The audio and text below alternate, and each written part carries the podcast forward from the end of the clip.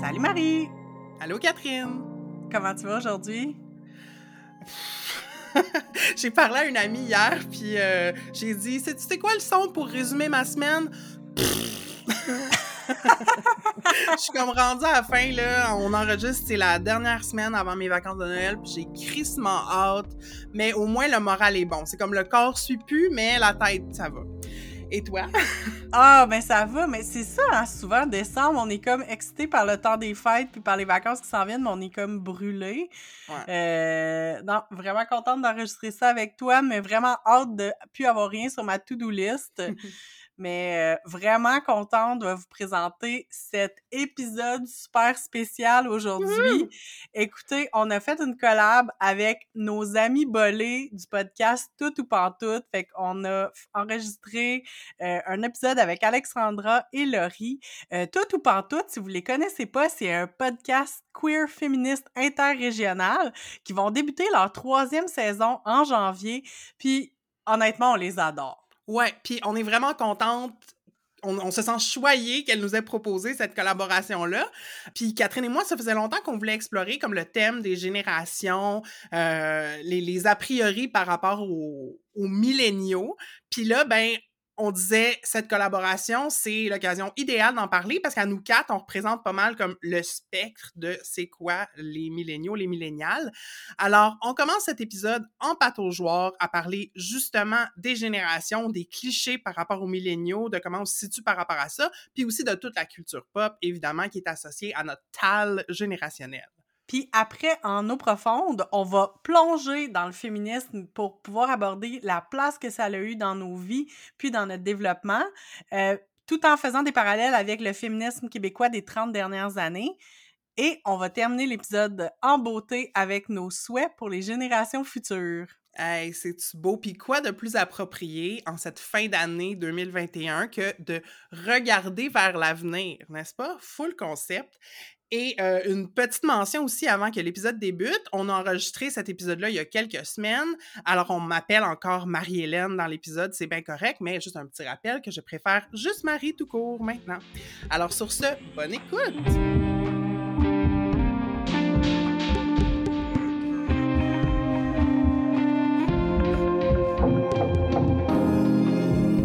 Ben, bonjour, bienvenue dans cette euh, amalgame entre Entre deux eaux et Tout ou Pantoute. Moi, c'est Catherine du podcast Entre deux eaux.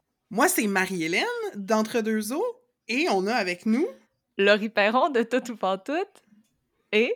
Et moi, c'est Alexandra Turgeon de Tout ou Pantoute aussi. Allô! Yay, le fearsome foursome! That's it! On est enfin réunis, euh, puis... Euh, ben, le premier segment, ça s'appelle la pâte aux joueurs. Marie-Hélène, tu peux-tu nous dire comment ça se fait comme dans une pâte aux joueurs? Explique-moi, là, euh, je pense qu'on comprend pas. Oui, ben là, ça, c'est comme notre concept. Dans le fond, on a décidé pour cet épisode collaboration de euh, d'utiliser le format euh, entre deux eaux, où est-ce qu'on a toujours une partie pâte aux joueurs, où est-ce qu'on est un petit peu plus légère, un petit peu plus smooth, un petit peu plus pop. Fait qu'on va commencer tranquillement. Puis après ça, bon, on ira nager dans l'océan, là, en eau profonde. Mais là, la pâte aux joueurs, c'est comme euh, on se réchauffe, on, on, fait des petits étirements, on, des, des petites flaques, là, tu sais, on se fait aller les pattes. Puis c'est ça. Fait que bienvenue. On prend ça doucement. On dans le pas On vit notre enfance tranquillement. Oui. oui. fait que de quoi qu'on parle aujourd'hui? Ben, on a décidé de parler, comment on résumerait le, thème d'aujourd'hui? C'est un peu euh, l'idée de, la rencontre des générations, des vieux millénials avec les jeunes milléniaux. On va voir un peu où, où on se situe, la génération Z, tout ça. Fait que, ben, je vous propose un peu là, de, de parler, ben, c'est quoi une, une génération en quelque part, là? Euh, qu'est-ce qu'on est? Une génération, c'est Wikipédia, cette grande source, nous dit que c'est une période de 20 à 30 ans durant laquelle des, des gens ont le temps de naître, de grandir et éventuellement d'avoir des enfants. Mais les, générations dont on entend souvent parler ces temps-ci, c'est ben, les baby boomers, la génération Z, la génération des millénials ou la génération Y. Vous autres, vous êtes nés quand? Vous rentrez dans quoi? Là, faut-tu qu'on se nomme en ordre d'année, là? Puis là, c'est moi qui vais parler en premier, là, c'est ça, là? euh, ben, bonjour, je me présente, euh, Marie-Hélène. Euh, je suis née à Laval en 1983. Euh, et puis, euh, j'ai vu un meme, il pas longtemps, qui était comme euh, comment je me sens quand je scroll jusqu'à mon année de naissance, quand il faut que je, je me crée un compte sur Internet. là. C'est comme spin the wheel de. Euh, Ça finit plus. ouais, c'est ça, c'est ça. J'arrête plus de remonter dans le temps. Fait que voilà, je suis la plus vieille personne ici. Euh, merci beaucoup. Voilà.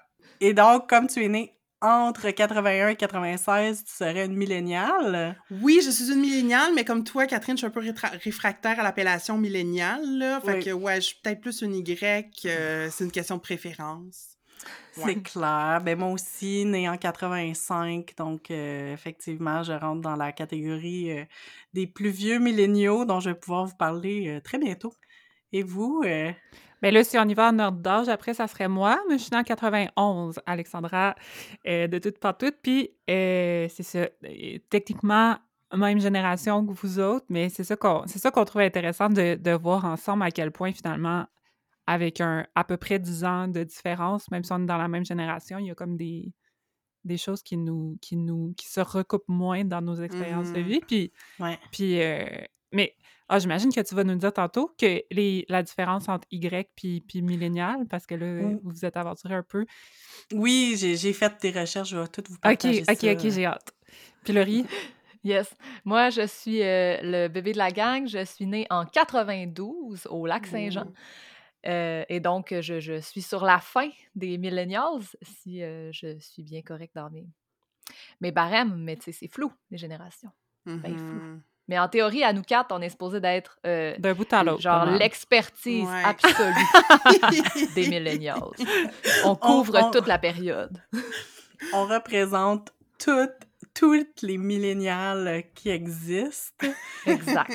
Pas de Mais- pression. C'est pas vrai, gang, là. Pas vrai. Non, on fait des blagues. Mais c'est ça, j'ai essayé là de parce que moi aussi je suis bien mal à l'aise de me faire dire que je suis une milléniale, puis j'ai fini par comprendre quel était mon malaise en lisant justement sur euh, ben premièrement en allant voir c'est quoi exactement les, les barèmes. Donc euh, Mm. euh, je vous invite pour vrai si ça vous intéresse, il y a un il y a un graphique super cool sur la page de Wikipédia euh, sur la page génération. Puis c'est ça là, on fait qu'on voit vraiment que les milléniaux c'est vraiment de 81 à 96 puis on écrit vraiment milléniaux slash génération Y. Fait qu'on Ok. n'oublie pas l'idée de génération Y, c'est vraiment des synonymes. Euh, au fond, les milléniaux, le terme, il a commencé à être utilisé vers 1986, fait que ça fait quand même un moment.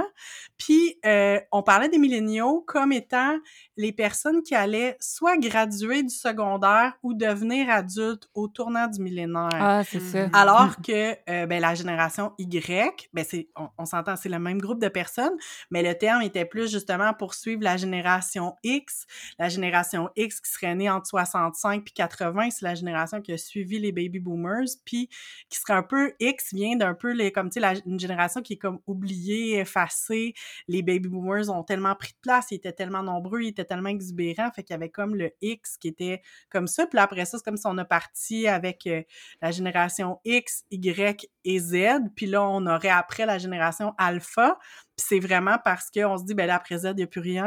Mais là, Alpha étant la première lettre de l'alphabet ah, grec, ça? Oui. Fait qu'on est comme, on, on part dans un autre alphabet. là. C'est un peu ça la, euh, la, la Ah, nuance. À place que ça soit C'est ça. A, je catch. Fait que là, c'est pour, dans le fond, parce que nous, euh, en tant que Y, on est les enfants des baby boomers. Euh, donc, pour les selleuses là, qui ont des enfants ici, vous- vos enfants sont dans la génération alpha, c'est ça? Ouais. Ouais. OK. Puis Les, les c'est ça, c'est les cool, les ados euh, sur TikTok, là, c'est ça. Exact. Exactement. Donc, euh, la, la grosse chose qui euh, caractérise là, la génération Y ou les milléniaux, c'est vraiment le fait d'avoir grandi avec Internet. Mais on va voir aussi que, euh, ben, je sais pas vous, là, tu sais, euh, mais comme, tu sais, en tout cas, moi, je sais que moi, j'ai pas grandi avec Internet. Internet est arrivé quand j'étais au secondaire, là, Ouais. tu sais, Ouais. comme on s'entend que l'Internet, tu sais, il y a une différence entre l'Internet qui a été inventé, puis l'Internet qui est rentré dans nos maisons, là, tu sais. Ouais. Puis c'est ça qui... Parce que c'est ça qui est drôle, c'est qu'aussi les milléniaux, ils ont une super mauvaise presse. On se fait dire que, tu sais, tous les torts de la société sont de notre faute, euh, que si on arrêtait de s'acheter des latés puis des avocats, on pourrait s'acheter une maison tout en tenant pas du tout compte de la crise du logement, de l'inflation immobilière, tu sais, c'est comme qui, qui, sont des trucs que c'est pas nous qui avons fait, on s'entend là, on était trop jeunes. Fait que c'est un peu euh, c'est un peu ça qui, euh, qui caractérise, c'est ça, là, les, la génération. Et j'ai envie de vous demander, est-ce que vous vous sentez plus Y ou milléniaux, vous autres? C'est une bonne question. Ben moi, je pense que j'ai pas nécessairement de problème à être associée à milléniaux, mais comme toi, euh, ben non, c'est pas vrai. Moi, j'ai vécu l'arrivée d'Internet quand même plus jeune que toi, évidemment, mais mmh euh, c'est quand même arrivé tard. Tu sais, je pense que j'étais peut-être en cinquième année. J'en parlais avec ma mère hier autour d'une table. J'étais comme moi, j'avais quel âge quand on a eu l'ordi dans la cuisine? Mmh. J'avais vécu mon enfance déjà. J'étais mmh prête à passer à l'adolescence aussi. Euh, fait que la, question de la technologie qui marque quand même vraiment les générations, puis que les gens ont tendance à utiliser pour définir les milléniaux, dans le fond, qui sont arrivés mmh avec Internet, euh, ben ça, ça me représente comme à moitié. Mais hier, en faisant mes recherches, je suis tombée sur euh, un site que je vais essayer de vous retrouver, là, je vais les mettre dans les notes parce que je le cite, hein, mais tu vois, j'ai déjà oublié c'était quoi. Mais qui, était vraiment intéressant parce qu'il disait euh, que la génération Y ou les millennials étaient arrivés, euh, avaient grandi avec l'arrivée d'Internet, alors que la suivante, les Z, ont grandi euh, avec le web, tu sais, sont nés, mmh. puis ils, mmh. sont nés avec le web, et la mmh. suivante est née dans le numérique, tu sais, alors qu'il est déjà plat partout. Puis là, je trouvais que c'était une ah. distinction intéressante, tu sais. Ouais. Nous, c'est ça. Fait en tout cas, millennials, moi, j'ai pas de problème. Puis Y, étonnamment, euh, j'ai jamais eu le temps de m'y attacher. C'était déjà millennials, on dirait, quand j'ai pris la hmm. peine de réfléchir à ça. Moi, je me rappelle d'un jeu de cartes qui s'appelait Génération Y, que c'était des questions. Je sais pas si vous vous rappelez ah de ça, mais que c'était des questions de, aussi. de, culture générale. Fait qu'on dirait, à cause de ce jeu-là, que je connaissais vraiment. C'est un genre de jeu de trivia euh, de, de, culture pop de la génération Y. Puis je me rappelle à quel point je connaissais toutes les réponses, fait que c'est sûr que je m'identifie un petit peu à la génération Y mm-hmm. à cause de ce jeu-là.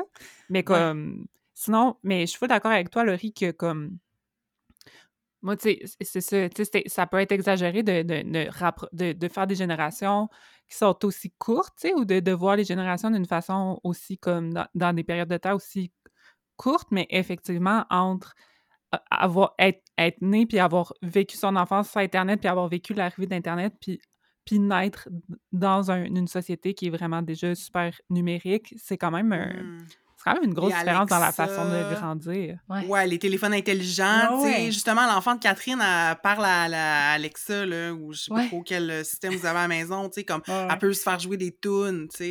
Elle-même, c'est différent. C'est comme. Ben ça devient. Euh, le mot en anglais, c'est ubiquitous. C'est comme. Mmh on se pose plus la question, c'est vraiment intégré dans le monde dans lequel on vit. C'est ça, on est, on est, on est, en tout cas, moi, j'ai grandi dans un monde très, très analogue. ouais, c'est ça, c'est ça. Ben, c'est intéressant que tu dises ça, Marie-Hélène, parce que, tu sais, toi aussi, avais comme, tu disais tantôt que tu avais comme un problème avec euh, d'être associée à une milléniale, puis je pense que j'ai trouvé la source de notre problème, puis euh, j'en avais déjà entendu parler, la notion de euh, geriatric millennial, fait que les mm-hmm. milléniaux gériatriques. euh, j'ai comme fait des recherches sur le terme, comment ça a été popularisé, puis on dirait que ça vient comme me dire OK, c'est bon, je suis une, une milléniale gériatrique, puis ça vient de régler la question. En tout cas, pour moi, c'est que, euh, dans le fond, c'est l'autrice Erika Dawan euh, qui, qui, dans un article récent là, dans Medium, a popularisé l'expression milléniaux gériatriques. C'est pas elle qui l'a inventé, mais c'est pas mal elle après ça que ça s'est comme envolé. c'est vraiment d'écrire une micro-génération qui serait le début des milléniaux, donc à peu près entre 1980 86 7 à peu près. Puis c'est des gens qui sont confortables à la fois dans le dans des formes de communication analogue et digitale. Ah. Fait que c'est vraiment le fait d'avoir vécu les modes de communication dans les deux qui font qu'on est, en fait, qu'on n'est pas des, des, des, problèmes comme des fois les gens peuvent essayer de nous faire croire, mais on, a des super pouvoirs. On est capable de communiquer avec tout le monde. Yo, tellement de chance qu'on est là. Ça ben fait bien d'entendre ça. Ah, ben c'est ça. Puis en même temps aussi, ce qu'elle disait, c'est que c'est un terme qui a été... Euh, pour distinguer les milléniaux parce que justement, on parle souvent des digital, des digital natives, donc tu sais, des personnes qui sont Mhm. nées dans le numérique, mais en quelque part, c'est pas vrai pour les plus vieux, mais en même temps, on est capable de communiquer avec On est bien adapté. Ouais. c'est ça. On est comme vraiment la transition. Fait que c'est normal qu'on soit un petit peu euh, un pied d'un bord, un pied de l'autre, mais euh, Ouais. On est meilleur que les autres. Mais c'est cool. Mais je sais pas s'il y a une distinction à faire aussi parce que, euh, pas une distinction, mais dans le sens où moi, je fais partie des jeunes milléniaux, clairement. Tu sais, je, je suis née quatre ans avant la fin de la génération, la fin officielle. Oui. Mais, euh, mais je suis née au Lac-Saint-Jean, puis euh, Mhm, l'accès mhm. Internet a existé, puis euh, tout le monde a l'Internet ici aussi en, en grande partie, mais je veux dire, ça a été plus tard, c'était pas les Mm. mêmes réseaux, fait que, fait que je me demande si, ben, évidemment, là, à l'intérieur des régions, il y a des changements. Oui, évidemment, il y a, il y a un, un Évidemment. décalage. Mm, mm. Ah. Fait que ben, c'est ça mon tour d'horizon euh, des générations. Qu'est-ce que vous en pensez? Est-ce que vous pensez est-ce que vous avez d'autres suggestions de noms de générations euh, que vous voudriez proposer plutôt que milléniaux? ou, euh?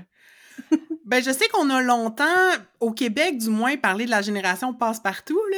Tu sais, Ouais. les, les enfants qui avaient euh, été élevés soit avec les émissions originales ou les reprises des émissions originales jusqu'à la passe-partout nouvelle génération avec Tintinabule, euh, etc. Mhm. Puis, j- je pense que la, ce qu'on pourrait appeler la génération passe-partout, elle est un peu, elle remonte un peu plus loin que les milléniaux, là.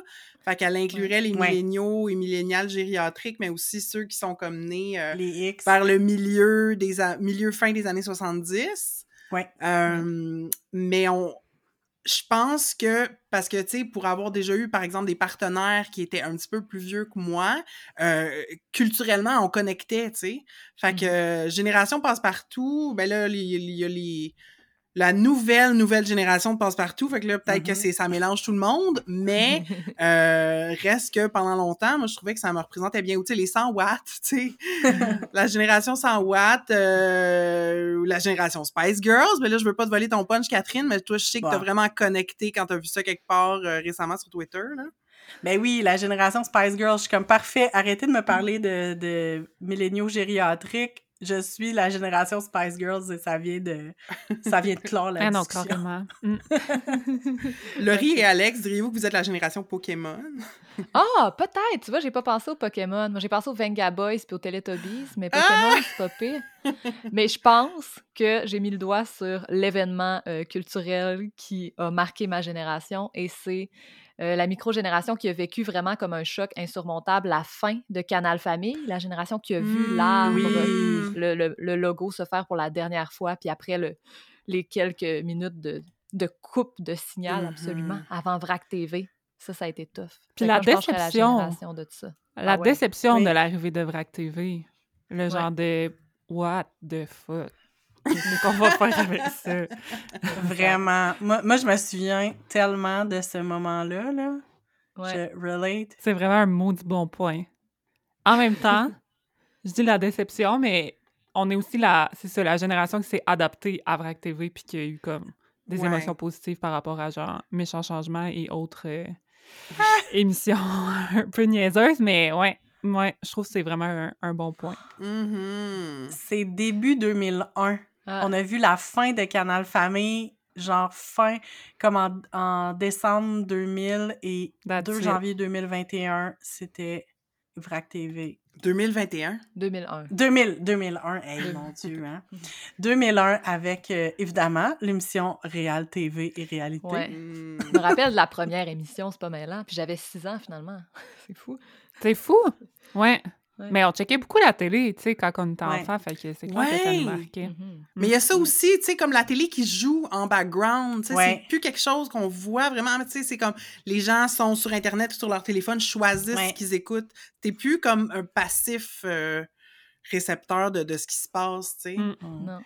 Mais là, cette belle discussion sur les produits culturels euh, qui sont propres à notre génération m'amène à vouloir faire un, un petit, un, un petit tour de table phoné. Je nous ai préparé euh, un petit questionnaire. Yes. j'aimerais ça qu'on on passe chacune euh, à, à nommer là, nos, nos différents éléments, puis après ça, on pourra réagir. Fait euh, j'ai j'ai quatre questions. Et puis là, je vais vous demander euh, de chacune nommer votre élément, puis ensuite on pourra réagir et, et ainsi de suite jusqu'à temps qu'on ait fini le questionnaire. Alors, je commence. Alors là, je vous demande, premièrement, de euh, votre réponse, de, de, nommer quelque chose qui est marquant pour vous, mais qui euh, correspond aussi à votre génération, tu sais. Euh, série télé culte. OK? On va commencer, on va commencer en ordre alphabétique, tiens. Alex, quelle est ta série TV culte que tu considères là, de ta génération, ta micro-génération? Euh, je peux-tu en dire deux? Sure. Sure. OK, pardon. Parce que c'est pas sur le même poste, puis c'est différent, mais là, moi, j'avais pensé à Sabrina l'apprentie sorcière, qui passait genre, Mm. tu sais, traduit genre à VRAC TV, puis Ouais. Ramdam, Mm. qui était Ah ah. vraiment euh, l'âge là, euh, pré- pré-ado là, que, que j'étais que j'étais à fond dans Ramdam. Là. Puis si je regardais ça en- à mon âge, je serais probablement tout à fait traumatisée par à quel point c'est pas de la bonne télé. Mais euh, ouais, je pense que je pense que mon âge mon âge était là. OK, excellent. Catherine, série télé culte? C'est Radio Enfer. Mm. Je pense que c'est ça qui a, qui a marqué mon passage de l'adolescence, de l'enfance à l'adolescence. Et je pense que je suis contente de voir des pages de mimes qui commencent à un peu montrer Radio Enfer. Je me sens vue. Mhm. Laurie? J'en ai trois. C'était Mixmania, Star Academy puis le S-Club 7. Mm. Oh my god, it's Club 7! Yes! Je suis vraiment d'accord avec ces trois choses-là aussi. C'était vraiment à fond. 7 à Miami. Oh my god, que de bonheur. Moi, ce qui se passe, guys, là, faut que je vous... Faut que je vous euh, C'est pas une confession, mais l'affaire, c'est que moi, j'ai 10 ans de différence avec ma sœur. Fait qu'il y a Mm. beaucoup de... euh, d'affaires qui sont dans votre tal, Alex et Laurie, mais que j'ai consommé un peu comme par procuration, Ouais, tu sais, ouais, comme je connais ouais. beaucoup trop de choses sur les Pokémon alors que j'ai jamais écouté Mm. ça, tu sais. Ouais. Euh, je connais la chanson thème. Je peux pas faire le rap des Pokémon, mais comme je peux chanter un bout de la chanson thème. Fait que c'est ça, tu sais. J'ai puis Ramdam, j'étais beaucoup trop vieille. Fait que moi, j'ai pu vraiment euh, faire l'expérience first hand à quel point c'était cringe. euh, tu sais, c'est ça, j'avais comme un pied dedans, tu sais, à cause de ma soeur. Mais en tout cas, fait que, euh, ben, pour moi, la série Téléculte, c'est pas une série d'enfance, mais c'est, écoute, c'est tellement marquant. Moi, ça, je pense que c'est venu sceller mon, mon intérêt pour la culture américaine puis la culture d'ado américaine. Mais moi, c'est Dawson's Creek. Mm. Comme j'ai ouais. tellement capoté sur la première saison, je connaissais des scènes par cœur, j'ai tout enregistré. À un moment donné, mon amie elle m'avait invité à son party de fête, puis j'étais comme je suis pas sûre que je peux y aller parce que il faut que j'écoute Dawson's Creek, puis il faut que je le tape sur vidéocassette, puis il faut que j'enlève les pauses publicitaires. Fait que j'étais comme ça, je suis pas sûre que je peux venir à ta fête, tu sais, elle avait pas trouvé ça nice. Mais ça, c'est clairement du, de, de l'agissement de millénial gériatrique. Alors, on poursuit notre tour d'horizon culturel, générationnel, avec, euh, euh, je vous demande un artiste, une artiste musicale marquant, ça peut être un groupe qui est représentatif de votre micro-génération. On continue, Alex. OK, mais c'est parce que moi et Laurie, on c'est comme... On, on peut-tu le dire comme en équipe? Parce que c'est un peu la même. OK. C'est Star. Academy, genre 2003. Ouais, Genre ouais. le, le premier, là. Tu sais, genre l'album. Moi, ma réponse, c'est la même que pour la série culte. C'est Mixmania, Star Academy, S-Club 7. Je veux dire, c'est sérieux, là. Sûrement Simple Plan, malheureusement. là. Ouais, c'est Ah, ça. oui. Des groupes, Ah de, oui, des même, groupes hein. de boys un peu emo, là. euh, les Killers, Ah. euh, Green Day. euh, Ah, moi, j'aimais James Blunt, Mm. là. Genre Ah, de ouais. cochonnerie de- des années 2000, là. OK, ben wow, merci. Euh, Catherine, ouais, vas-y, Catherine. Moi, j'ai vraiment choisi les Spice Girls Mm. Ok. parce que je trouve que ça a eu un impact sur... Tu sais, c'est ça, là, moi, j'ai j'ai déjà raconté que j'ai en sixième année, on avait un groupe de musique hommage aux Spice... euh, un groupe de danse, en fait, devrais-je dire, hommage aux Spice Girls. Tu sais, c'était comme un... C'était c'était rassembleur, c'était... C'était plus un- qu'un groupe de musique, c'était presque un mode de vie, là, tu sais. Fait que, euh, J'ai pas choisi les Spice Girls. Ah, c'est un excellent choix. Moi, à l'autre bout du spectre pop féministe, euh, moi, j'ai choisi Alanis Morissette. Ah, mais là, Oh, OK. oui. Ça, c'est- moi, je le disais pas, c'est pas ma génération, mais comme je suis team Alanis en esti, là. C'est ça que j'écoutais aussi. le nombre de colère qu'elle m'a permis de ressentir, sortir avec mon Discman dehors. Puis Ouais. là, dans ma Ouais. cour, juste comme, écoutez, euh, euh, Jagged Little Pill, là, j'ai usé cet album-là à la corde. Une chance, justement, que c'était sur CD et non sur cassette, parce qu'elle aurait sûrement pété. Prochaine question. Je vous demande, euh, guys, gals, euh, and non-binary euh, queens, euh, de euh, me nommer un item de mode euh, qui a marqué votre génération. Puis là, item de mode, là, on parle pas juste de vêtements, là. On peut parler d'un style, on peut parler d'un d'un outil. En tout cas, allez-y. On commence par Alexandra. OK, moi, j'ai l'Abitibi. Fait que je pense que la mode était pas nécessairement en même place qu'ailleurs au Québec en même temps, comme euh, on parlait par rapport à la connexion Internet tantôt. Euh, ceci étant dit, quand j'étais au secondaire, moi, je peux pas m'empêcher de penser aux cheveux parce que euh, c'était vraiment important, les cheveux pour les adolescentes. Puis moi, j'ai les cheveux très, très bouclés. Puis la mode, c'était vraiment tout le contraire, les cheveux avec Mm. aucun volume, raides comme des baguettes. Fait que j'ai passé des heures et des heures et des heures à m'aplatir les cheveux. Mm. Puis tout le monde a eu les cheveux blonds en même temps. Tout le monde a eu les cheveux comme noir teints de cette couleur noire teinte Ouais, ouais, en ouais. même temps. Puis tout le monde se faisait des espèces de petites crêtes de coq avec des espèces de grosses barrettes Arc, c'est tellement... J'ai toujours haï ça. Ouais, moi, pas moi, là. pas Moi, j'étais. Ouais, non, ça, je peux aller là. Mais euh, ni dans la teinture dégueulasse. Mais, euh, mais ouais, c'était vraiment. euh, les cheveux, là, c'est- c'était c'est particulier. Début des années 2000. là. Ben, Mhm. 2000 Ouais. 2003, Ah ouais. 2008, là, mon, mon secondaire, c'était. euh, c'était pas facile, là, les cheveux. Mhm. Moi, j'étais allée à mon bal de graduation avec euh, ma belle teinture noire avec effet bleu, avec euh, reflet Mhm. bleu. Euh, Mhm. C'est ça. Mhm. Voilà. Quelle Moi histoire. aussi, moi aussi j'avais les cheveux en partie bleus à mon après-balle, à mon bal, puis ouais, euh, traumatisme. Euh, ben Catherine, c'est quoi ton item de mode? Ben, là, c'est ça. on- ce qu'on disait, c'est que vu qu'on est un petit peu dans les débuts d'Internet, je pense que les trends étaient peut-être pas aussi euh, répandus là, euh, uniformément au même moment que ça peut l'être aujourd'hui. Mais moi, la trend qui était, en tout cas, dans mon école secondaire, puis euh, je pense aussi dans...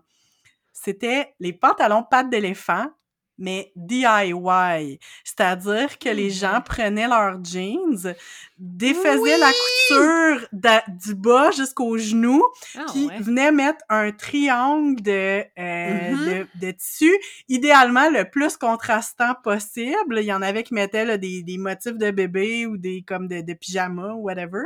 Euh, fait que c'était ça. C'était le... Ça s'est C'était la rendu à. Laval aussi, je peux te le confirmer. Oui, Ah, oui. ça s'est pas rendu à Amos, en tout cas. non, ce qui s'est passé.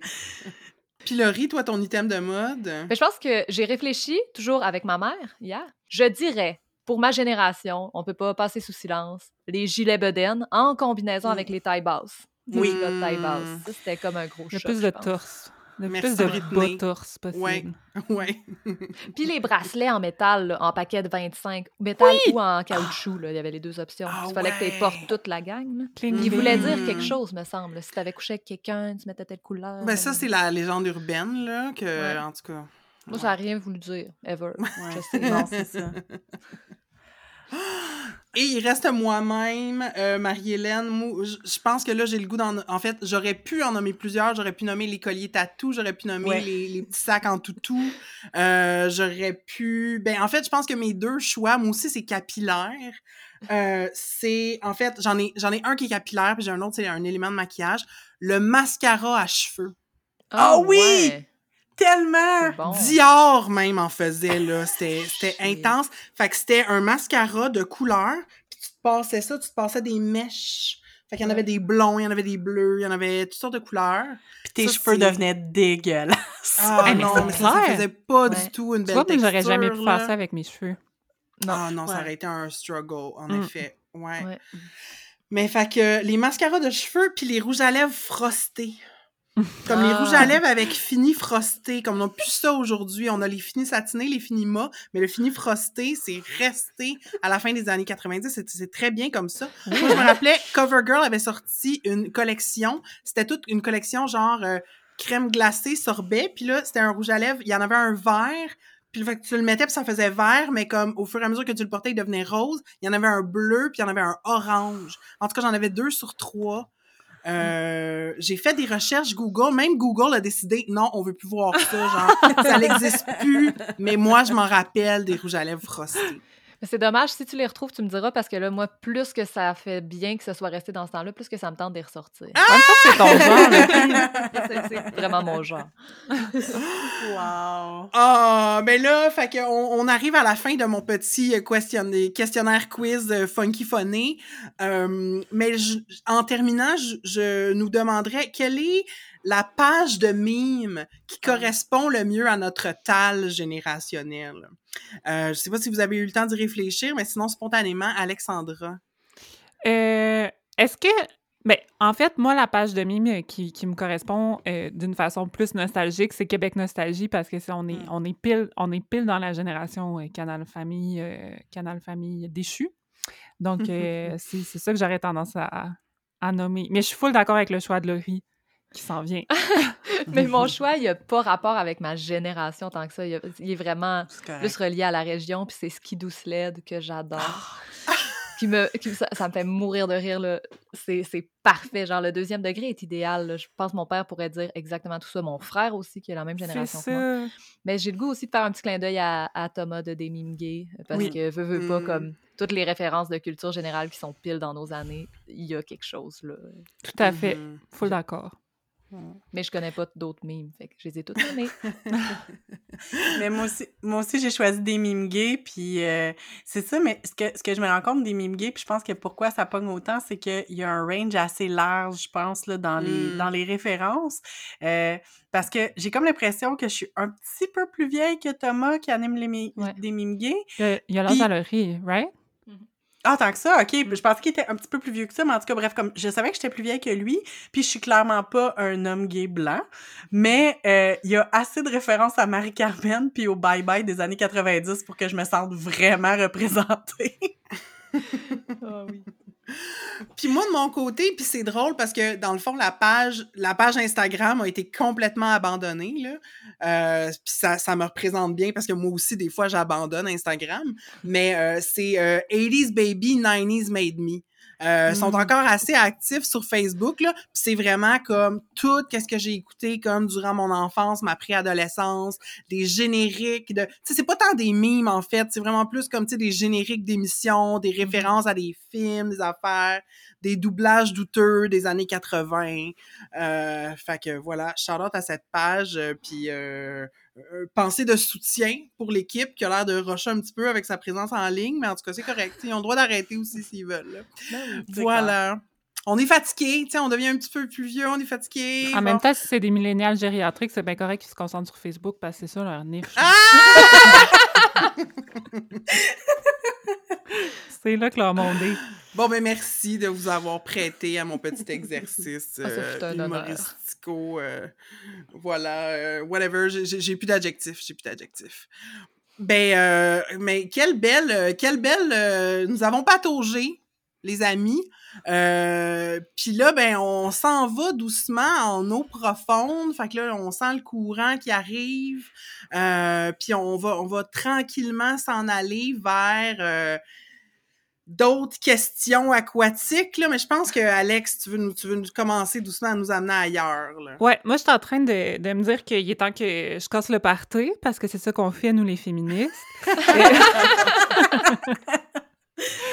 J'ai le goût de remettre carrément en question, en fait, la prémisse euh, de toute notre conversation parce que je me demande, en fait, euh, c'est quoi l'utilité c'est quoi la pertinence de parler de génération? Puis je me demande même si ça existe, en fait, les générations telles qu'on les, telles qu'on les décrit.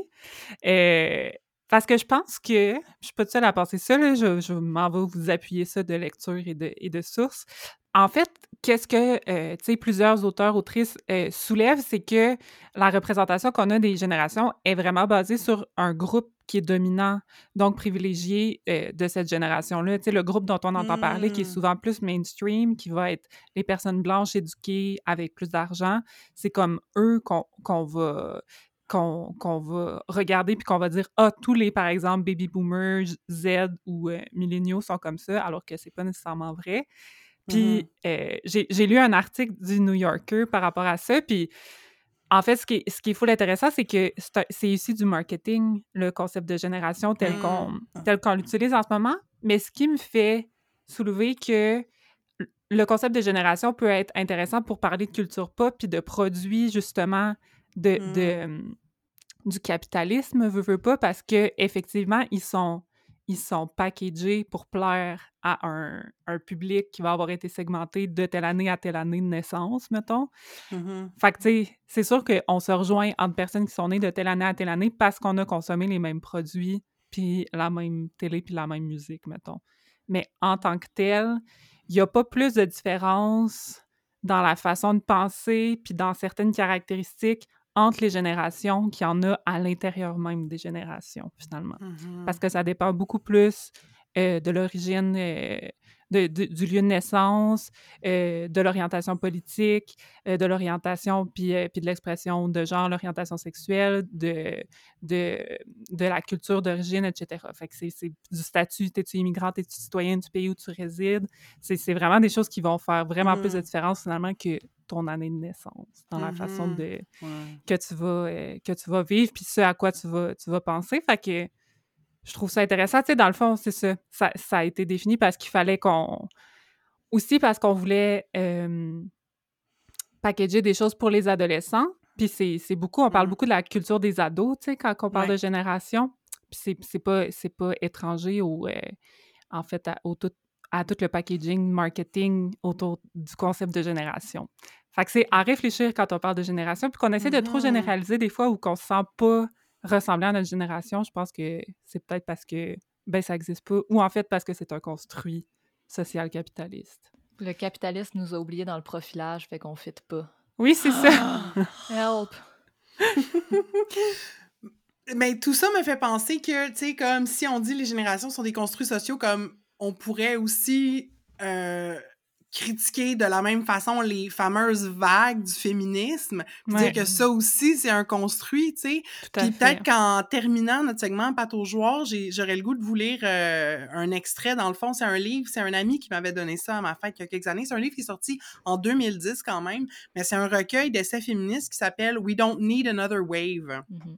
Fait que je vous lis là, euh, quelques phrases que j'ai tirées de la préface euh, du livre qui est écrite par Lisa Jervis, qui est une des fondatrices de Bitch Magazine. Puis euh, ce texte-là, dans le fond, c'est euh, adapté d'un discours qu'elle a donné en 2004 au congrès de la National euh, Women's Studies Association aux États-Unis. Donc, je lis. When feminists engage in this kind of nuanced, deprived conflation of age and ideology, we're doing little more than reinscribing the thoroughly debunked notion that we need to agree with each other all the time. As we all know, feminism has always held within it multitudes of ideologies, tactics, and priorities.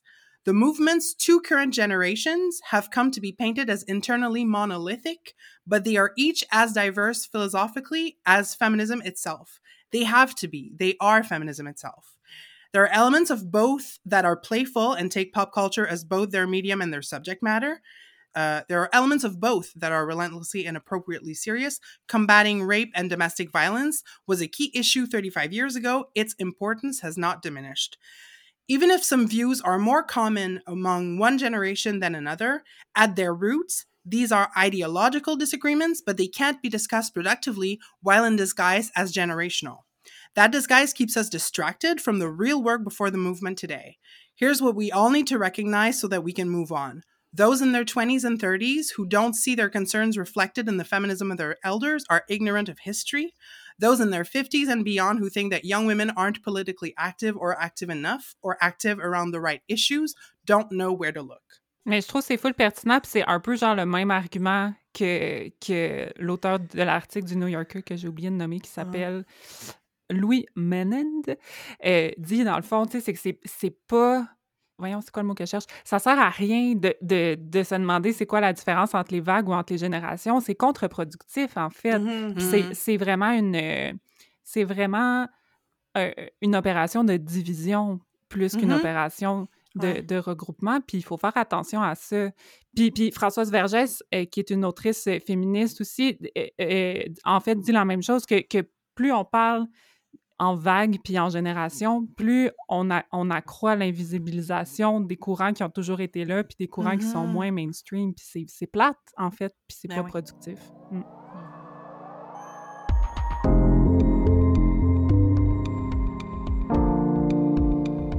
Ouh, on entre maintenant en eau profonde et on arrête de niaiser, puis on rentre dans les sujets plus sérieux. Joke, on va continuer de parler de pop culture, mais euh, bon, euh, sous un autre angle, on va se questionner en fait ensemble sur l'évolution du féminisme en lien avec comme un peu nos phases de vie à nous autres, parce qu'on est euh, des bonnes milléniales, euh, puis on est centré sur nos nombris, comme le veut euh, le stéréotype. On va parler de comment le féminisme a évolué depuis qu'on est sur Terre, parce que c'est tout ce qui nous intéresse, la vie depuis qu'on est sur Terre. Exact. Fait grossièrement, on va se demander est-ce que le féminisme de l'adolescence de Catherine et Marie-Hélène a été, a été différent de celui de moi puis Alex? Est-ce que ça a changé beaucoup en 10, 20, 30 ans? Puis on va régler tout ça dans le prochain 35 minutes parce que c'est de même qu'on fait ça, nous autres. On règle des dossiers. Puis on fait pas ça young parce qu'on est centré sur nous-mêmes, mais aussi parce que on sent un mouvement, en fait, un genre de tournant dans le féminisme, euh, comment qu'on le vit puis qu'on le ressent, mais aussi comment qui est le féminisme peut-être plus mainstream tel qu'il est dans l'œil du public, puis dans l'œil des médias, puis dans la place qu'il prend dans la société aussi. Puis c'est comme un peu un prétexte de calquer ça sur nos évolutions de vie parce que ça, ça fit. Fait que, grossièrement, notre concept est très simple. On va y aller euh, en ordre. euh, mon Dieu, c'est quoi l'ordre? Chronologique? DNS. J'allais dire l'ordre généalogique, mais je pense que je suis un peu. en tout cas, en ordre chronologique. Fait que le concept, Marie-Hélène et Catherine vont nous parler du féminisme tel qu'elles l'ont vécu dans leur réveil militant, euh, fin adolescence, début âge adulte, genre. Puis après, on va prendre le relais, parler du féminisme contemporain ou en tout cas de ce qu'on en comprend, en sachant qu'on est potentiellement déjà euh, trop vieille pour le terme contemporain. Fait que de ce pas, je donne la parole aux millénials les plus gériatriques de la gang et je me tais. Thanks, guys. Bon, euh, c'est Marie-Hélène qui parle. Euh, moi, j'ai, tu sais, on, on essayait d'identifier, dans le fond, c'est quoi un peu comme des, des moments marqués, des milestones, genre, tu sais, de, nos- de Mm. nos histoires féministes. Puis moi, j'en ai retenu trois. Euh, puis je pense que la première, tu sais, comme quand j'étais enfant, c'est quoi une féministe? Euh, la, la première image qui me vient en tête ou que j'ai eue, je pense, c'est le personnage de Micheline Langto dans la, le téléroman Jamais deux sans toi. Euh, fait tu sais, c'était un stéréotype là, de féministe euh, de ces années-là qui avait eu une carrière.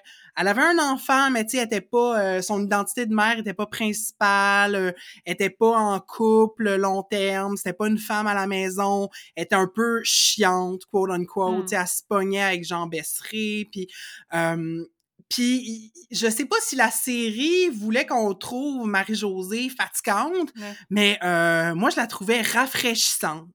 Euh, je trouvais ça le fun, une femme qui se fâchait à la télé. Je trouvais qu'on le voyait pas assez souvent. Euh, je la trouvais sympathique, drôle, pince sans rire. Euh, fait même si culturellement la féministe était dénigrée, on dirait que moi je me suis comme reconnue ou identifiée à cette Ah, femme-là. Plus tard, tu sais, quand à l'adolescence, j'ai commencé à m'identifier comme féministe, euh, j'étais consciente qu'il y avait des idées préconçues négatives par rapport à ça, mais ça me dérangeait pas, tu sais, d'y Mhm. adhérer. Est-ce que ce personnage-là se définissait comme féministe? Ouais, OK. ouais, ouais, ouais. Puis tu sais, c'était elle comme qui passait les... Je dirais pas les messages, parce que c'était Guy Fournier qui écrivait la série, mais tu sais, elle, elle était comme un peu là, la, euh, la voix des Ouais. féministes Ouais, tu sais, ouais, sur la ouais. série. OK. un autre moment ou en tout cas que- quelque chose d'important dans mon développement comme jeune féministe, euh, faut dire que moi j'avais des questionnements par rapport à mon orientation sexuelle à l'adolescence. Fait que tu sais je cherchais des informations puis je suis tombée entre autres sur un site qui s'appelait girl.com, G U R L qui est comme un peu euh, je, je sais pas qui était derrière ça mais tu sais c'était comme un peu tu sais il y a eu la culture des zines dans les années 90 pour laquelle Mm. j'étais trop jeune mais c'était comme un genre de zine en ligne si on veut puis euh, je me rappelle, entre autres, il y avait une page, ça s'appelait comme... euh, c'était comme des définitions de différentes étiquettes. Tu sais, puis là, comme tu pouvais cliquer sur une étiquette puis essayer de lire qu'est-ce qui était représenté par ça. Puis je pense que comme mes, mes premières sais, du queer, de, des concepts comme la, la, la, la race, l'orientation versus le genre, j'ai comme vraiment pogné ça là, tu sais. C'était, c'est, je, je me, j'adorais ce site-là. Je pense que j'avais des favoris, là, puis j'y allais comme vraiment, vraiment souvent.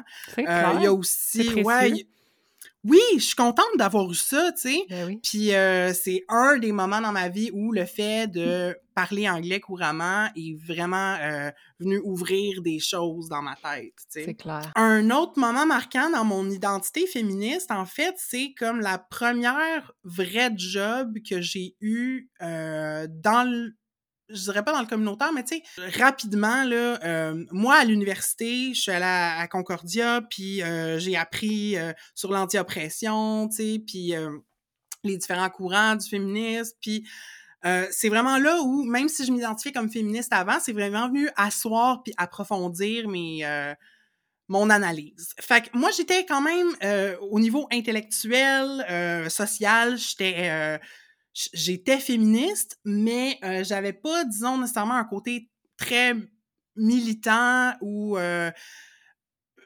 j'avais pas une très bonne connaissance de, des organismes féministes ou des, des, des institutions féministes au Québec. Puis euh, j'ai passé une entrevue dans un organisme féministe en droit reproductif. Et puis euh, j'ai eu la job.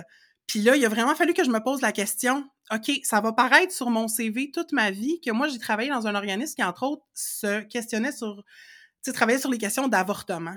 Puis là, j'étais comme, OK, je suis prête là, à assumer ça, genre, professionnellement, à m'afficher Hmm. comme féministe dans mon parcours. C'est plus juste comme un hobby, c'est vraiment comme ça fait partie de qui je suis. Puis finalement, j'ai accepté, puis ça a fait en sorte que j'ai j'ai commencé à m'intéresser plus au terrain. Tu sais, c'est comme sorti du monde des idées, puis c'est devenu un petit peu plus incarné là, à ce moment-là. C'est vraiment parlant, je trouve, de, tu sais, du, du changement de, de, de la perception qu'on a du féminisme, je trouve, de ce que tu racontes. Full. Catherine, veux-tu poursuivre euh, la ligne du temps avec tes milestones? Ben oui, bien sûr. Ben, tu sais, moi, je suis née euh, au milieu des années 80, donc j'ai vécu, tu sais, mon enfance euh, dans les années 90. Puis il faut se rappeler que ces années-là, ben, le féminisme au Québec, notamment, c'est un petit peu calmé les nerfs parce qu'on est à la période post-polytechnique. Mhm. On a euh, l'attentat qui est arrivé en 1989. Fait que, tu sais, ce qu'on voit là, de, de l'époque, tu sais, quand on regarde un peu ce qui s'est passé, c'est qu'il y a beaucoup de féministes qui ont comme arrêté. J'ai envie de dire, c'est même pas une question, c'était pas cool d'être féministe, c'est que c'était dangereux d'être féministe. Puis les gens se, se cachaient un peu à la limite. Après ça, il y a plein de trucs qui se sont faits, mais c'était comme un peu l'idée euh, de, de base. Mais en même temps, je pense pas que les idées féministes étaient cachées. Puis mon premier milestone, j'avais envie de nommer, parmi toutes les émissions où on voyait des personnages féminins forts représentés pour les jeunes, mon bref, c'est sûr que c'est la princesse astronaute. Je sais pas si vous connaissez cette émission-là. Ouais. Ouais. Mais c'est ça, tu sais, ça se passait là dans... En fait, c'était comme sur une autre planète. C'était une... On suivait la princesse Noémie, jouée par Pascal Bussière, qui était un personnage vraiment fort. Elle, son intérêt, c'était une princesse. On devait, elle, se faisait dire qu'elle devait comme suivre le, le, le, le protocole de la cour, mais elle, tout ce qu'elle voulait faire, c'était euh, partir à l'aventure, construire un vaisseau spatial, euh, aller euh, voir d'autres planètes. Puis sa sœur, la princesse Cybèle, qui était complètement là, son opposé. Puis ce qui était vraiment cool, c'est que chacune de ces princesses-là avait une fée marraine. Et la marraine de Noémie, c'était la fée Minès. Ah, je me rappelle pas de ça, j'ai trop pas caché cet enfant. Mais l'affaire qui est drôle pour avoir regardé tes épisodes là, quand même dans les dernières années, c'est que la féministe était jamais là. La fée, euh, C'est bien chien. Puis très souvent, quand Noémie allait comme l'appeler à l'aide puis dire comme je vis je sais pas quoi, viens m'aider féministe, elle recevait genre un pigeon voyageur puis le message qu'elle avait de sa de marraine c'était écoute, je suis occupée, je peux pas venir. T'es capable, vas-y, lâche pas, crois en toi. Ah, C'est quoi le message derrière ça? C'est bien drôle. Ben, c'est drôle parce que, tu sais, c'est vraiment, tu sais, dans- au cœur des années 90, tu sais, fait que j'essayais de me poser la question parce que c'était pas nécessairement super péjoratif comme représentation du, des féministes, mettons, mais c'était pas, euh, mais tu sais, c'était pas très, euh, c'était pas particulièrement glorieux, là. C'est vrai que Noémie arrivait à, à s'arranger toute seule, fait que, Ouais, c'est intéressant. en tout cas, je, je trouvais que c'était comme intéressant dans l'idée. Puis ça a fait aussi que, euh, tu sais, j'ai l'impression d'avoir grandi dans l'époque, je suis pas féministe, mais mhm. C'était la phrase qu'on entendait beaucoup à cette époque-là, justement, début 2000, c'était « Moi, je suis pas féministe, mais je vais te dire quelque chose qui veut dire que j'adore à tous les principes féministes, mais je suis surtout pas féministe, sais. Mhm. Mon autre gros milestone, ben c'est sûr que c'est la découverte du site Je suis féministe, des blogs féminisme, euh, féministes, plus largement du cyberféminisme, qui était comme une forme de féminisme qui était super, euh, tu sais, qu'on voyait beaucoup là, à l'époque, tu sais, vers 2005, puis tout ça. Puis je me souviens qu'un des, un des questionnements qu'on se demandait toujours, c'est est-ce que c'est vraiment du féminisme, du féminisme en ligne? Ah ouais, Est-ce hein? que le cyberféminisme est vraiment une forme de féminisme? Parce que on dirait qu'on l'opposait à- au, au, mili- à- au militantisme, mettons, des gens qui allaient dans la rue. Comme moi, j'ai l'impression que j'ai commencé à être féministe sur j'étais surtout féministe sur internet puis il y avait toujours ce petit questionnement là de genre ouais mais c'est pas vraiment du vrai engagement c'est pas vraiment de la vraie militance parce que ça se passe sur internet puis aujourd'hui j'ai l'impression qu'avec tout ce qui se passe avec les réseaux sociaux on est ailleurs là on a fini on a arrêté de dé- délégitimer l'action qui se passe en ligne c'était genre, d'une part, on se disait pas féministe, mais peut-être un peu. Puis après ça, ben, ah ouais, mais là, après ça, on fait pas du vrai féminisme parce qu'on le fait en ligne. Ouais. Fait que, genre du féminisme qui s'excuse d'exister presque, Mm. là, mais c'est ça qui a comme caractérisé le début de mon féminisme, là, puis euh, mon entrée dans l'âge adulte. Je soupçonne que ça ait un lien avec le fait que c'est jamais correct qu'est-ce que les femmes y font aussi, ce qui est un, une Mhm. revendication des féministes aussi de faire comme OK, mais on a-tu le droit de- on a-tu le droit d'essayer nous autres aussi puis que ça soit pas tout le temps parfait? Full intéressant. C'est malade parce que quand on a discuté comme de la prémisse de, de l'épisode, on a comme eu l'intuition de séparer temporellement le féminisme, mettons, de Marie-Hélène puis Catherine et celui de Laurie et moi euh, en étant avant et après Beyoncé. Puis Mhm. euh, ça rejoint full un livre que je suis en train de lire qui s'appelle Pop Féminisme de Sandrine Galland qui vient juste de sortir aux éditions Remue Ménage que je vous conseille vraiment de, de lire, c'est full bon. Sandrine Galland a, a, a trip sur le féminisme pop, mais est vraiment capable de, de l'observer en en faisant une critique, tu sais, euh, approfondie, puis quand même, euh, je trouve, euh, honnête, là. Elle sépare dans les féminismes pop les féministes qui sont, mettons, connus pour leur féminisme, mais qui sont grand public, genre euh, Roxane Gay, qui a écrit euh, Bad Feminist, qui, qui est vraiment comme connu, mais, euh, mais c'est ça, qui, qui, qui est vraiment connu pour son féminisme, mais qui est peut-être un petit peu plus une vulgarisatrice, mettons, que, que d'autres Mm. féministes académiques. Puis des femmes qui sont connues peut-être pour autre chose, puis qui intègrent le féminisme euh, comme une corde à leur arc. Puis, tu sais, on assume, là, on n'est pas dans leur tête, mais, mais peut-être un peu comme un argument de, de vente marketing aussi, ou comme un avantage comparatif, comme une mise à jour, comme s- à- à- Mhm. euh, Sandrine Galland comparait à un nouveau modèle de iPhone qui était un nouveau modèle féministe de... C'est un peu de ça que je veux parler comme courant, comme actuel, contemporain du féminisme, mais comme Laurie a dit, on est déjà c'est trop gériatrique pour être contemporaine, mais... On est contemporaine, mais au sens maison Simons du terme. Oh my God! Comme la ligne Ah, de tellement! Ah, ça donne le goût de pleurer. C'est Tellement. tellement ça. Euh, c'est ça, l'aut- l'autrice de, féminisme pop, Sandrine Galland, elle note en fait euh, un tournant au milieu des, années euh, 2010, en- entre, mettons, qu'est-ce que tu décrivais, Catherine, comme étant le bout de tout ce que personne ne voulait admettre qui était féministe, puis où le moment où tout le monde s'est mis à dire qu'il était féministe, alors que des fois, on peut dire Really? C'est pas, pas clair. C'est l'année du fameux show de Beyoncé, au, euh, je pense que c'était au MTV Awards, où il était écrit féministe en grosses lettres derrière elle pendant, pendant son show. On peut, on peut se demander pendant des heures si Beyoncé est réellement féministe, puis si elle n'utilise pas plutôt la carte du féministe comme une espèce d'argument euh, avantage comparatif. Puis c'est plus ou moins peut-être important de le savoir finalement. Euh, Mhm. selon l'autrice, euh, quand on se penche vraiment sur les textes puis les mises en scène des vidéoclips puis des spectacles de Beyoncé, en fait, elle fait vraiment beaucoup de liens avec les écrits de féministes noirs puis avec la culture afro-américaine puis la culture africaine euh, dont elle est issue. Puis ça permet comme une visibilité super importante à ces courants-là puis à ces à ces, euh, à ces autrices-là puis à ces penseuses-là. Euh, mais pour d'autres personnes, tu sais, Beyoncé peut pas être considérée comme une féministe parce qu'elle fait partie de la culture capitaliste, elle représente Mm. la culture capitaliste, même si elle la met peut-être à sa main, on peut en parler pendant des heures, puis on peut considérer complètement le contraire, que en fait, la brèche que fait Beyoncé dans le capitalisme sauvage pour parler euh, de choses différentes est vraiment euh, révolutionnaire, en fait. Puis c'est pas grave que ça soit entre les deux aussi. Ouais, parce qu'on vit tout dans le capitalisme, puis on utilise tout notre corps pour ça. faire. On en a parlé à maintes et maintes Mhm. reprises, là. Comme c'est ça la ça. vie. Tu utilises ton corps si t'es éboueur, si tu le montres en show euh, dénudé ou si. euh, je sais pas, whatever, là, tu Ouais. travailles dans un bureau. Puis académiquement, mettons, si je retourne à mes cours d'université, le féminisme, c'est utiliser genre la lentille du genre pour observer puis lutter contre les inégalités. Sais, c'est pas, c'est pas parce qu'une femme fait quelque chose de bolé, mettons, ou de rentable ou d'exceptionnel que c'est féministe. C'est vraiment, tu sais, c'est vraiment pointer puis Mm. essayer de réduire les injustices puis les inégalités liées au genre. euh, puis les oppressions, puis les violences. Fait que là, tu sais, en, en- en ayant ça en tête, tu sais, on peut se demander, est-ce que Beyoncé fait ça? Moi, je pense que un peu, puis un peu Mhm. pas. Mm. C'est comme la limite de l'étiquette girl boss, là, qui est de plus en plus ridiculisée, mais tu sais que c'était.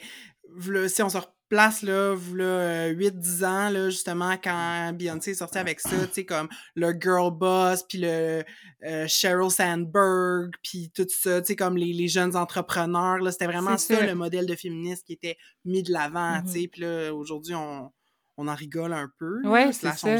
C'est ça. En tout cas, selon moi, c'est pas du féminisme si, si tu si essaies juste de pouvoir être la nouvelle personne qui domine une société super inégalitaire, mais en tout cas, d'autres, mettons, personnalités connues qui font partie de ce tournant-là, Emma Watson, je sais pas si vous vous rappelez, tu sais, Emma Watson qui jouait Hermione dans, dans Harry Potter, que, tu sais, c'est un bon exemple d'un- d'une actrice qui a pas été connue pour son féminisme, mais qui maintenant est comme un peu devenue une icône féministe ou comme une icône pop qui ra- a rajouté le féminisme à son aura de personnalité connue.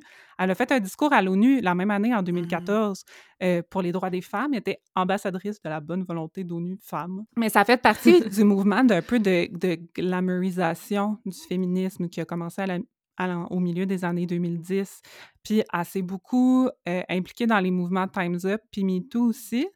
Puis euh, Sandrine Galland parle full dans son, dans son livre aussi du mouvement MeToo parce que c'est intéressant. Puis tu sais, c'est un mouvement euh, militant, puis c'est un mouvement de dénonciation des violences sexuelles. Mais est-ce que ça aurait fait autant de bruit si des femmes, en fait, super glamour, pas nécessairement qui, qui se considéraient comme des féministes, qui sont des personnalités connues, super, euh, super populaires, des vedettes, en fait, s'étaient pas réapproprié ou, en fait, approprié euh, le mouvement MeToo qui était à l'origine euh, parti par une, une féministe noire qui s'appelle Tarana Burke. Mais c'est parce que c'est sorti un peu de l'intime puis des cercles militants pour devenir un peu glamour, peut-être qu'on en parle autant aujourd'hui. Fait que je pense qu'il y a quand même des bons et des moins bons côtés à cette espèce de, d'appropriation par le pop du féminisme. Puis qu'est-ce qui peut être plate, c'est quand, euh, quand c'est pas vrai, en fait, quand c'est pas féministe. Puis des fois, tu sais, ça peut arriver que des choses vont être étiquetées féministes pour aller attirer un certain public ou avoir une certaine notoriété, puis que ça sera pas du tout le cas. En tout cas, moi, je vois ça comme overly positif, le mouvement le mouvement euh, un peu pop féminisme qu'on qu'on voit. Je, je trouve ça nuancé, mais euh, je pense que ça apporte plus que ça nuit, mettons. Ah, ok, ouais. OK. Ouais. Ben, moi aussi, je rejoins ton, ton point de vue parce que, tu sais, on se pose des fois la question comme à quel point, tu sais, mettons, le, le capitalisme qui récupère le féminisme parce que là, c'est en vogue, puis que là, tu vas avoir, mettons, des grandes chaînes de vêtements fast fashion qui vont faire des t-shirts marqués « Je suis féministe » ou whatever, là, comme un, un slogan très féministe puis très bold, tu sais, pas juste comme euh, girl boss ou je sais pas quoi, mais vraiment comme féministe, là, par exemple.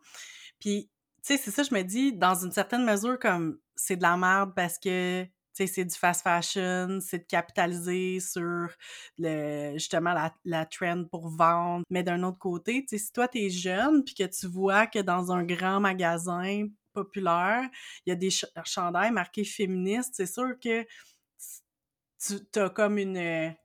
C'est une normalisation. C'est pas péjoratif peu, être féministe, là, comme nous, ça l'était. Oui, absolument. Pour finir notre, notre ligne du temps, euh, étant euh, le bébé de la gang, Mhm. je vais terminer avec euh, mes, mes icônes féministes à moi. Mais quand je me suis posé la question, mettons, j'ai réfléchi à mon enfance ou à- aux premières figures euh, de personnages féminins forts qui m'ont marqué.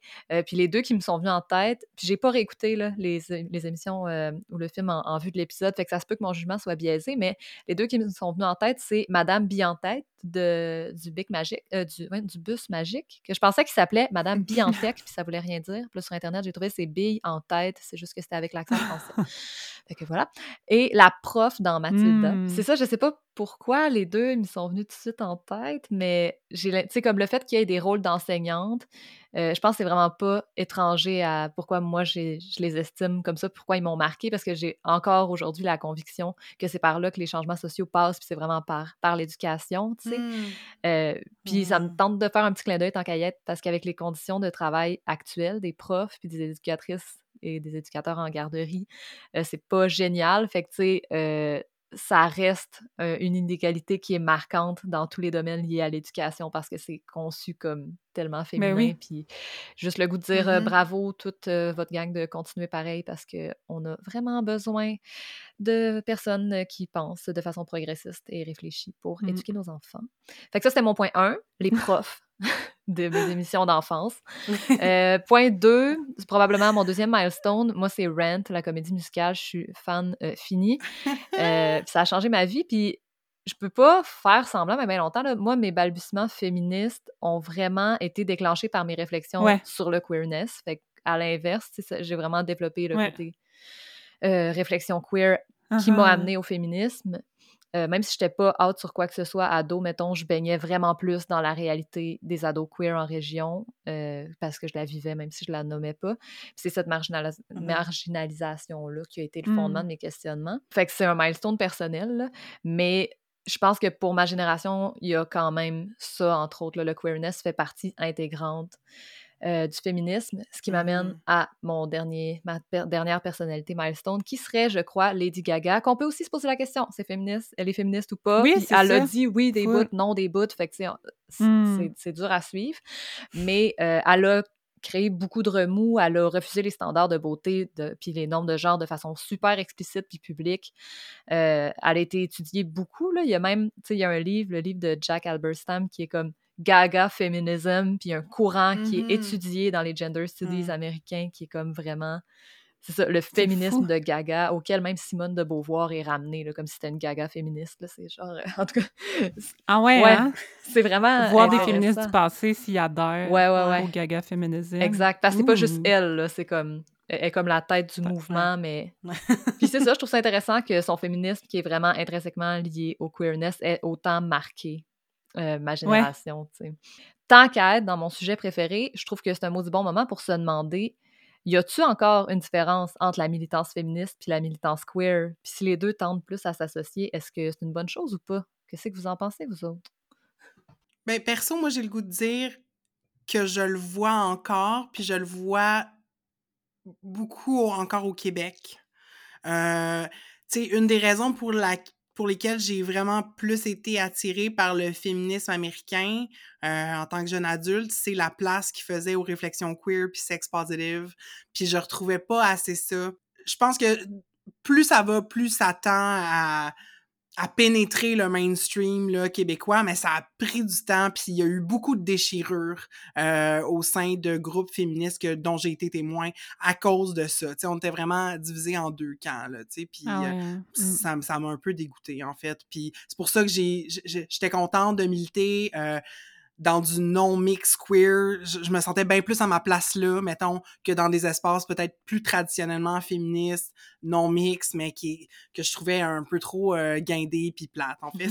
Toi, Catherine, t'as-tu euh, t'as-tu une réflexion par rapport à ça? Ben oui, ben j'ai moins milité dans des espaces queer que Marie-Hélène, ça c'est sûr, sauf que j'ai vu j'ai vu dans du féminisme mainstream comme euh, tu sais justement un féminisme très blanc puis très euh, ben très hétéronormatif puis même limite homophobe. Je suis comme j'aimerais ça dire comme pour moi, tu sais je suis d'accord avec toi ce que ce que tu disais Laurie, tu sais les pour moi le féminisme puis le, le queer maintenant ça peut plus se, se dissocier là, tu sais ça va ensemble mais pas pour tout le monde, c'est ça l'affaire puis je pense que c'est vraiment si c'est pas carrément de l'homophobie et de la transphobie, parce que ça, c'est oui. une autre affaire, là, tout dans les espaces euh, non mix pour femmes, c'est c'est comme un... Ben, c'est un enjeu, là, de voir comment les... Ben, comment ou pas les personnes trans et ou les personnes non-binaires sont intégrées là-dedans. Mais, euh, mais c'est ça, c'est soit de- carrément de l'homophobie ou de la transphobie, puis sinon, c'est c'est juste du euh, de l'hétéronormativité, tout simplement. Là. Oui, c'est clair. Je nous ramène vers euh, la lumière. Non, c'est une joke. Euh, mais c'est comme, c'est mon classique, moi j'aime ça, genre tout débattir, puis après faire non, mais peut-être que c'est pas si pire. ouais. mais puis je suis peut-être mmh utopiste, mais j'ai l'impression que, mettons, les turfs qui sont c'est ça, là, les pires des pires au niveau des féministes transphobes ben ils vont j'ai l'impression qu'ils vont pas trouver tant de relève que ça puis que peu à peu ça va finir par s'essouffler parce que les générations qui suivent la nôtre sont vraiment mmh. mieux éduquées au niveau des enjeux queer euh, puis mmh. entre autres parce qu'ils sont d'ailleurs plus queer puis c'est j'ai comme fait des recherches là-dessus parce que c'était juste une impression mais c'est vrai aux États-Unis c'est un Gen Z sur six maintenant qui s'auto-identifie comme LGBT euh, selon l'étude puis là-dedans il y a 72 mmh. de personnes bisexuelles je sais c'est 50% chez les millennials, on va dominer le monde bientôt. Ça s'en vient. Puis c'est normal, c'est logique quand on y pense. Puis euh, ici, là, dans le très large, ici, selon Statistique Canada, 30% euh, des personnes LGBT sont âgées de 15 à 24 ans, pour une strate de la population qui est de 14% Fait que, tu sais, c'est quand même mon argument, je pense qu'il tient la route. Là. Il y a de plus en plus de générations queer. Puis ça me fait penser que si le, féminisme se détache de ces luttes-là, il perd au change. Puis, ah, mais tellement. C'est ça. Parce que c'est les mêmes inégalités, les inégalités ben basées sur le genre, la misogynie, euh, puis, of mmh course, le maudit patriarcat, ben, sont sont à la base des discriminations des femmes cis, mais aussi des, discriminations contre les personnes trans, gays, queer. Mmh fait que c'est pas tout à fait comme s'attaquer à deux choses différentes. C'est le même ennemi, c'est le même objectif d'égalité, d'acceptation. Fait mmh pour moi, c'est comme inévitable que ça va finir par prendre le bord. Ça tient pas la route des arguments qui vont pas dans ce sens-là. Mais tu sais. Laurie for Press. Ça fait que là, à ce temps que j'ai fait mon monologue sur mon agenda queer évident, puis qu'on sait que l'avenir est queer, hein? on le sait. On peut se recentrer pour parler d'avenir en général. Euh, on a parlé en masse de nos générations à nous, mais tu sais, j'élève présentement des enfants, je sais que Catherine aussi, puis je sais qu'en tant que parent, ou, que n'importe qui qui côtoie, qui travaille avec des enfants, qui est en contact avec mm-hmm. des, enfants, on travaille vraiment fort à leur donner tous les outils euh, qu'on pense qui sont les meilleurs pour que ces enfants-là vivent le mieux possible. On se questionne, on creuse dans nos valeurs pour leur, leur transmettre vraiment ce qui est essentiel ou positif pour eux. Puis ça me fait prendre conscience de façon tangible que ce qu'on fait actuellement, puis ce que d'autres ont fait avant nous, puis pour nous d'ailleurs, c'est poser les bases d'une génération avec comme l'espoir de quelque chose de, meilleur pour eux, sans vouloir mettre la responsabilité de vous devez faire mieux, juste qu'est-ce que nous, on peut vous offrir pour que ce soit mieux, pour que votre vie soit mmh toujours euh, de mieux en mieux. Puis j'ai le goût de vous demander, vous autres, qu'est-ce que qu'est-ce qu'on voudrait souhaiter à ces générations-là? Qu'est-ce qu'on souhaite pour l'avenir? Moi, j'ai envie, mon souhait, c'est que la curiosité puis l'empathie soient partagées par toutes les générations. Parce que je pense que euh, faut, faut reconnaître que c'est pas parce qu'on est plus vieux euh, qu'on a qu'on a tout qu'on sait tout puis qu'on n'a plus rien à apprendre. Mais en même temps ça veut pas dire parce qu'on est vieux qu'on n'a plus rien à contribuer aussi. C'est ça je pense c'est juste que tout le monde soit curieux des autres puis des autres générations puis pas fermé puis pas sectaire tout le monde euh, partage la curiosité puis l'empathie. Marie-Hélène? Ça rejoint un peu ce que Catherine a dit. J'ai utilisé le mot compassion tantôt puis euh, mmh moi, je pense que ce que j'ai envie de souhaiter à la génération montante, c'est qu'elle se sente outillée pour parler de ses émotions, les reconnaître, les processer, puis être capable de s'offrir de l'autocompassion parce que tout part de là puis quand tu t'acceptes mieux puis t'es moins en guerre contre toi-même mais ben, forcément t'acceptes mieux l'autre puis t'es moins en guerre contre l'autre. on leur souhaite. Alex c'était un souhait? Ouais moi j'espère j'espère qu'ils se feront pas mettre genre le sort du monde entre les mains. Mmh Parce mmh. que faut tellement faire attention de pas faire ça. Comme, puis on a le réflexe de le faire, puis de dire les jeunes vont sauver le monde, mais ça a été fait avant, personne n'a sauvé le monde. Les boomers ont pensé qu'ils allaient sauver le monde ils, ils ont choqué ça, là, la gang. Ils ont choqué ça. c'est tout de votre faute. Mais non, c'est ça. C'est comme, c'est tout de la faute de tout le monde. Puis, et, Deux Fifs le matin ont fait un épisode récemment sur euh, la, la vieillesse queer, puis ils parlaient beaucoup de mmh. ça. Puis ça m'a beaucoup rejoint, puis je me suis sentie comme personnellement visée, fait que ça m'a fait réfléchir dans, dans, les actions puis les mots que j'utilisais. Mais ils parlaient de déresponsabilisation, en fait, mmh euh, des, des, générations qui, qui, ou des personnes qui vieillissent par rapport aux personnes des générations, entre guillemets, plus jeunes. Puis, Puis c'est vrai qu'il faut pas faire ça. Puis la transmission intergénérationnelle, on en a parlé, moi, Pleury, dans notre, dans notre saison passée, c'est full important. Puis genre, ça sert à rien de rien faire si on ne le transmet pas aux personnes qui viennent après. Je souhaite qu'on qu'on leur mette pas tout de suite dans les mains puis qu'on continue de travailler ensemble à la place. Puis je veux juste réagir par rapport à la transmission générationnelle, tu sais, euh, dans un, une perspective queer. Le, le, drame, je pense, pour notre génération de queer, c'est qu'on en a perdu tellement une grosse gang à cause du VIH-Sida, tu sais, comme il y a presque une génération qui est disparue, puis euh, il y a très peu de queer elders, puis euh, essayons peut-être de devenir éventuellement ce qu'on n'a pas pu recevoir, tu sais, comme d'être des bons queer elders, puis de d'aider les jeunes à naviguer la militance puis les prises de position publiques, tu sais, je pense que c'est nécessaire. absolument, puis oublions pas aussi qu'il y en a une maudite gang qu'on a perdue, mais il y en a une gang qui reste, puis ça vaut la peine aussi d'écouter les revendications de ce monde-là, puis on a tendance à cracher aussi mmh. sur euh, les hommes gays blancs qui sont riches puis qui se sont ramassés à la tête de compagnie, mais comme c'est aussi des gens qui ont... Tu sais, je suis super anticapitaliste, là, j'haïs le capitalisme, mais comme ces personnes-là, c'est aussi des gens qui ont survécu à la crise du VIH-Sida, puis qui auraient des affaires à nous apprendre à l'extérieur de leur position au niveau du capitalisme, je pense. Tout à fait. Euh, je me souhaite à moi d'être capable de suivre les prochaines générations puis d'être utile encore par mon expérience puis mes compétences que mm-hmm. j'aurai acquis, on espère. Mais je leur souhaite que notre génération ou les nôtres soient assez humbles puis vieillissent pas de façon amère j'ai comme le mmh. goût de qu'on s'engage aussi. Tu sais, comme moi, j'ai le goût de m'engager envers ces générations-là. J'ai le goût de m'engager à pas arrêter de faire de mon best, genre à essayer de pas me retirer complètement des luttes importantes de mon époque. Même si je suis trop vieille pour qu'elles me servent à moi, je veux essayer de... Mmh. J'espère que je réussirai, j'espère que, que, ça va être ça l'avenir, mais c'est ça. Je m'engage à faire de mon best pour, c'est ça, pas me retirer puis continuer de d'être à l'écoute de c'est quoi les, les besoins pour ces personnes-là qui vont continuer de vivre une fois que je serai plus là, tu sais. Moi aussi. On s'engage. On s'engage comme Jésus à aider son yeah. Voilà. Sur cette note, ma foi chrétienne.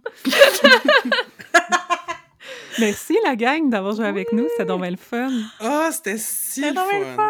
Merci d'être venu voguer avec nous sur des eaux, euh, ma foi, très pop et très agréables. Tout à fait. C'était frais. C'était un beau mix. Puis on s'en va conclure ça chacune de notre bord. OK, bye. Bye. bye. bye.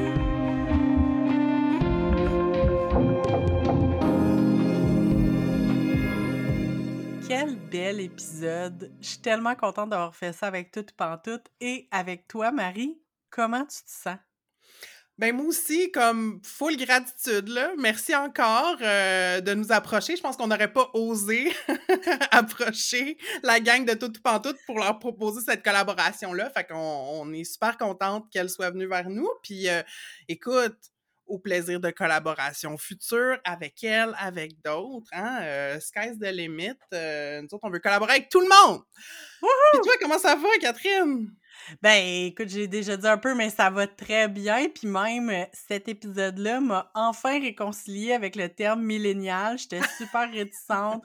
Moi, je voulais pas du tout être une milléniale. Puis on dirait que j'ai comme compris mieux c'est quoi les milléniaux. Et je suis comme, oui, ça va, j'en fais partie. Et même si je suis je fais partie des vieilles milléniales, mais je suis vraiment contente d'avoir fait cet épisode-là. Puis quelle belle rencontre avec tout ou pantoute. Vraiment, Alexandra Laurie, merci. Puis, euh, ben, cher auditoire, on veut savoir ce que vous avez pensé de cette belle collaboration, de cette belle discussion à quatre. Est-ce que vous connaissiez déjà Toute Pantoute? Avec quel autre balado cool vous aimeriez qu'on collabore? Vous pouvez nous envoyer vos suggestions sur les médias sociaux. On est sur Instagram et sur Facebook avec le handle entredeuxeaux.balado. Et bien sûr, allez donner de l'amour à tout ou pantoute sur les réseaux sociaux si ce n'est pas déjà fait. Vous allez les trouver sur Facebook et sur Instagram. On vous met les liens partout. Puis, euh, parlant de médias sociaux, on va rester comme légèrement active sur les médias sociaux durant le temps des fêtes d'ici à notre retour en janvier. Fait que continuez de nous suivre, de nous jaser. Et puis, encore une fois, on vous souhaite un excellent temps des fêtes et une bonne année 2022. Nos meilleurs voeux pour la prochaine année. Bon bye-bye! y en a-tu un bye-bye cette année? Hey, ça, je sais pas. en tout cas, s'il y en a un, on, se souhaite qu'il soit bon. bye.